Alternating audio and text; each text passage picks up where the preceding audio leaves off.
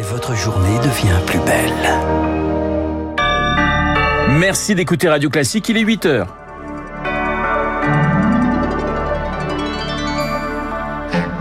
La matinale de Radio Classique avec Renaud Blanc. Combien seront-ils dans la rue demain? La mobilisation contre la réforme des retraites s'annonce très suivie dans les transports, l'éducation, mais aussi chez les jeunes. C'est un moment qui en angoisse plus d'un. Les inscriptions sur Parcoursup ouvrent aujourd'hui, s'ouvrent aujourd'hui pour les lycéens. Et puis, la natalité française au plus bas depuis 1946. On en parle avec le démographe, euh, démographe Hervé Lebras à la fin de ce journal. Radio classique. Démographe, c'est plus joli quand même que ce que je viens de dire. Le journal de 8 heures présenté par Lucille Bréau. Bonjour Lucille. Bonjour Renaud, bonjour à tous. Un jeudi noir en perspective. Dans les transports, à l'école, la journée de grève contre la réforme des retraites s'annonce très suivie. C'est la première fois depuis 12 ans que tous les syndicats appellent à se mobiliser. 200 points de rassemblement sont prévus un peu partout en France.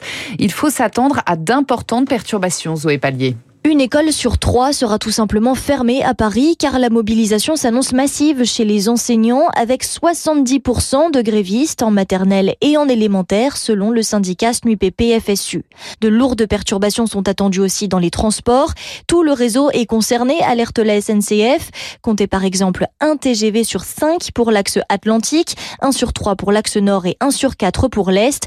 Ce sera encore plus compliqué en région avec un TER sur 10. Quant aux intercités, ils seront tous à l'arrêt. En région parisienne, seul un train sur trois circulera sur les lignes A et B du RER. E à la RATP, le trafic sera complètement interrompu sur les lignes 8, 10 et 11 et très perturbé sur les autres.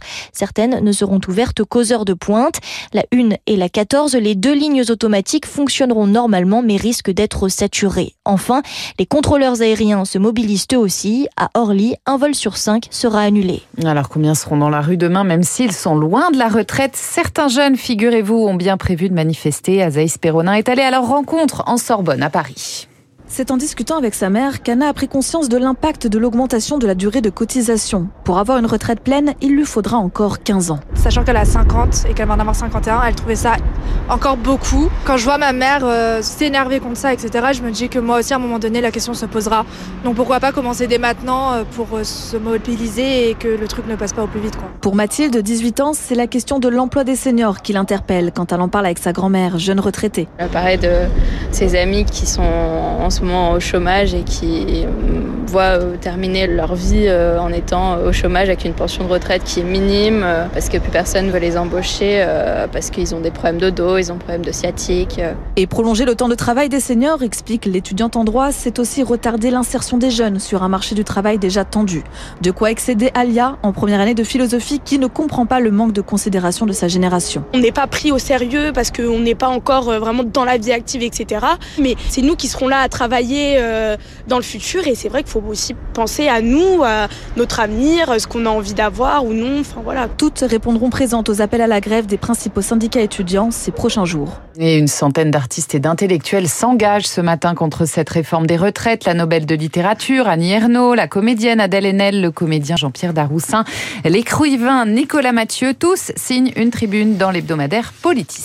Lucille, un mot, un moment clé pour les élèves de terminale. Ils peuvent s'inscrire sur Parcoursup à partir d'aujourd'hui. Ils ont jusqu'au 9 mars pour le faire. Ils ont au total le choix entre 21 000 formations et peuvent formuler 10 vœux maximum. Une plateforme qui génère toujours autant de critiques, Julie Drouin.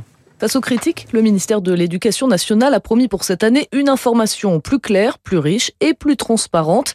Mais pour Paul, en terminale dans la Marne, on est encore loin du compte. J'ai regardé le BT gestion de la petite et moyenne entreprise. La formation apparaît avec des informations qui sont erronées. Entre ce qui est écrit sur Parcoursup et ce qu'on nous dit aux portes ouvertes ou dans les salles d'orientation est différent. C'est pas tellement ce qu'on nous expliquait euh, quand on était en première, qu'on disait faut vous préparer à faire vos vœux, vous serez bien renseigné, vous aurez tout sur Parcoursup. En fait, non, c'est juste un catalogue. Et les critères de sélection des élèves sont encore moins compréhensibles. Moi, ça fait trois ans que je prépare mon orientation parce que dès que j'ai entendu parler de Parcoursup et que c'est un ordi qui gérait ça, ça m'a mis un coup de pression. En fait, on met des vœux pour espérer avoir quelque chose, mais on n'a aucune garantie, même si on a un bon dossier scolaire, d'avoir quelque chose. Une situation frustrante aussi pour les enseignants. Jean-Baptiste, professeur dans un lycée professionnel d'Argenteuil, dénonce un système inégalitaire. Nous, on a des très bons élèves qui étaient à 17-18 de moyenne, qui demandaient médecine sur toutes les facs de région parisienne et qui se voyaient rejetés. Voilà, parce que c'est pas que les notes, hein. moi j'insiste vraiment dessus, c'est euh, des questions de lycée d'origine et de ville d'origine qui rentrent beaucoup en compte. Aujourd'hui, Parcoursup, c'est quelque chose qui a comme objectif de sélectionner et la sélection, en fait, elle est injuste. L'année dernière, un peu plus de 22% des bacheliers n'ont pas obtenu de place dans l'enseignement supérieur. Le reportage de Julie Drouin. Bientôt un vaccin peut-être contre la bronchiolite, maladie qui frappe surtout les bébés mais qui peut aussi toucher les personnes âgées. Moderna vient de dévoiler des résultats préliminaires positifs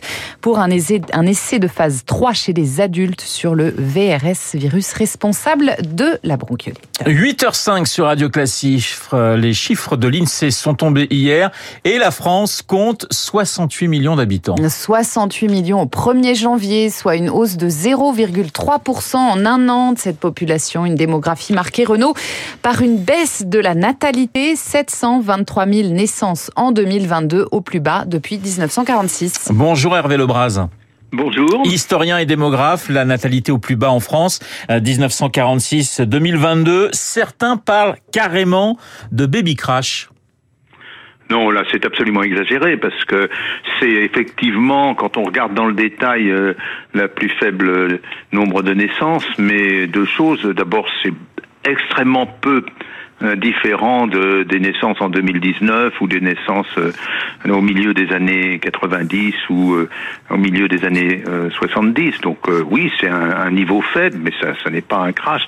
Ce qu'il faut regarder surtout, c'est l'indice de fécondité, parce que lui tient compte de la structure d'âge. Or, les, le nombre de femmes de 20 à 40 ans a un peu diminué du fait du, justement d'une faible natalité des années entre 1980 et 2000. Or, il est, de 1,8, hein, c'est ça à peu près, Hervé Lebras Il est à 1,80, 1,8 l'indice de fécondité.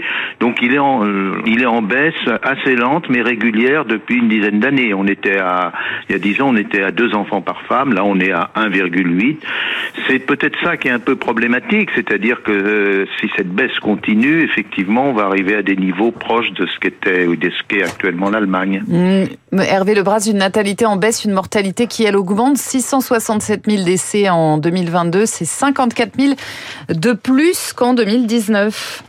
Oui, mais il faut à nouveau regarder euh, l'indicateur de qui est euh, l'espérance de vie, parce que cette mortalité, de toute manière, euh, en termes de nombre de décès, va augmenter, parce que d'abord les générations nombreuses du baby boom arrivent à l'âge assez avancé où on décède, et puisqu'on vit aussi de, de, de, plus en plus vieux. Donc, ce qu'il faut regarder, le bon indicateur qui est un, indépendant de la pyramide des âges, c'est l'espérance de vie. Or, celle-ci euh, elle est stationnaire d'une certaine manière. On a perdu un mois et demi par rapport à 2019. Euh, 85 euh, ans, pardonnez-moi de vous couper Hervé Lebras, 85 ans pour, pour les femmes et un peu plus de 79 ans pour les hommes. Hein. Oui, exactement.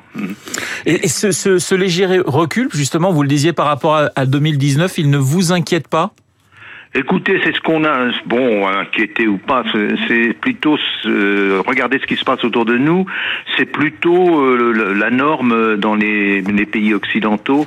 c'est plus grave aux États-Unis où c'est pas simplement, c'est même un recul relativement important. En Angleterre aussi, en Angleterre, l'Angleterre a perdu un an par rapport à, à 2019. Donc la France, de ce point de vue-là, est plutôt euh, bien située. La Russie a perdu deux ans par rapport à 2019.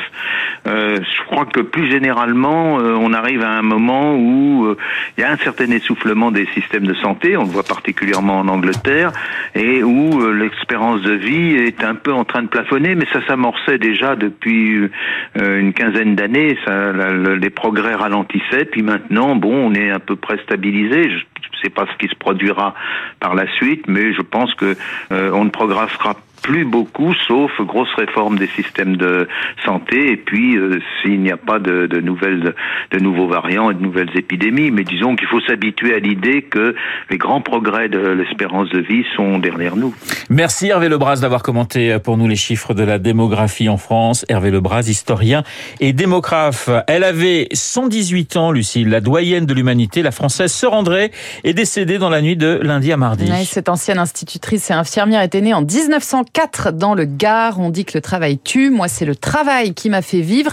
J'ai travaillé jusqu'à 108 ans. Voilà ce qu'elle racontait encore récemment. Et puis, Raphaël Nadal éliminé dès le deuxième tour de l'Open d'Australie par l'Américain Mackenzie McDonald en 3-7, 6-4, 6-4, 7-5, 7-5. Le Mallorquin tenant du titre blessé à la hanche, grimaçant, qui a refusé d'abandonner malgré de très fortes douleurs. Merci Lucille. Le journal de 8 heures présenté par Lucille Bréau. Il est 8h10 sur euh, l'antenne de Radio. Classique. Et cette défaite de Nadal, eh bien, je sais qu'elle attriste tout de même Guillaume Durand. Bonjour Guillaume. Euh, bonjour Renaud. Prévisible d'une certaine manière. Hein. Votre ami Montfort l'avait dit, euh, quelque chose. Une ombre est passée sur cette carrière absolument prodigieuse comme après Federer.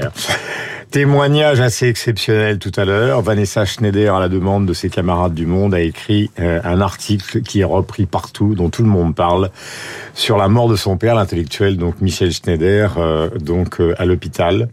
je ne vous en dis pas plus pour l'instant. Je voudrais simplement vous signaler qu'à Davos actuellement, le patron de Publicis, Arthur Sadoun, a fait une communication qui a éclipsé absolument pratiquement tous les constats économiques faits par les patrons du monde entier. Et il a dit tout simplement, maintenant, il y en a ras-le-bol du silence sur le cancer dans les entreprises. Il y en a ras-le-bol du comportement des gens avec ceux qui sont touchés par cette maladie. Il faut les garder, il faut les inclure. Et ça a créé, donc, euh, non pas un malaise, mais une grande émotion. Et c'est aussi dont nous, ça dont nous parlerons avec Vanessa Schneider à partir de ce témoignage qui est abondamment, abondamment commenté sur les réseaux sociaux. Vanessa Schneider, Vanessa Schneider j'ai vraiment du mal ce matin. Et Guillaume Tabar pour euh, l'édito politique. Dans un...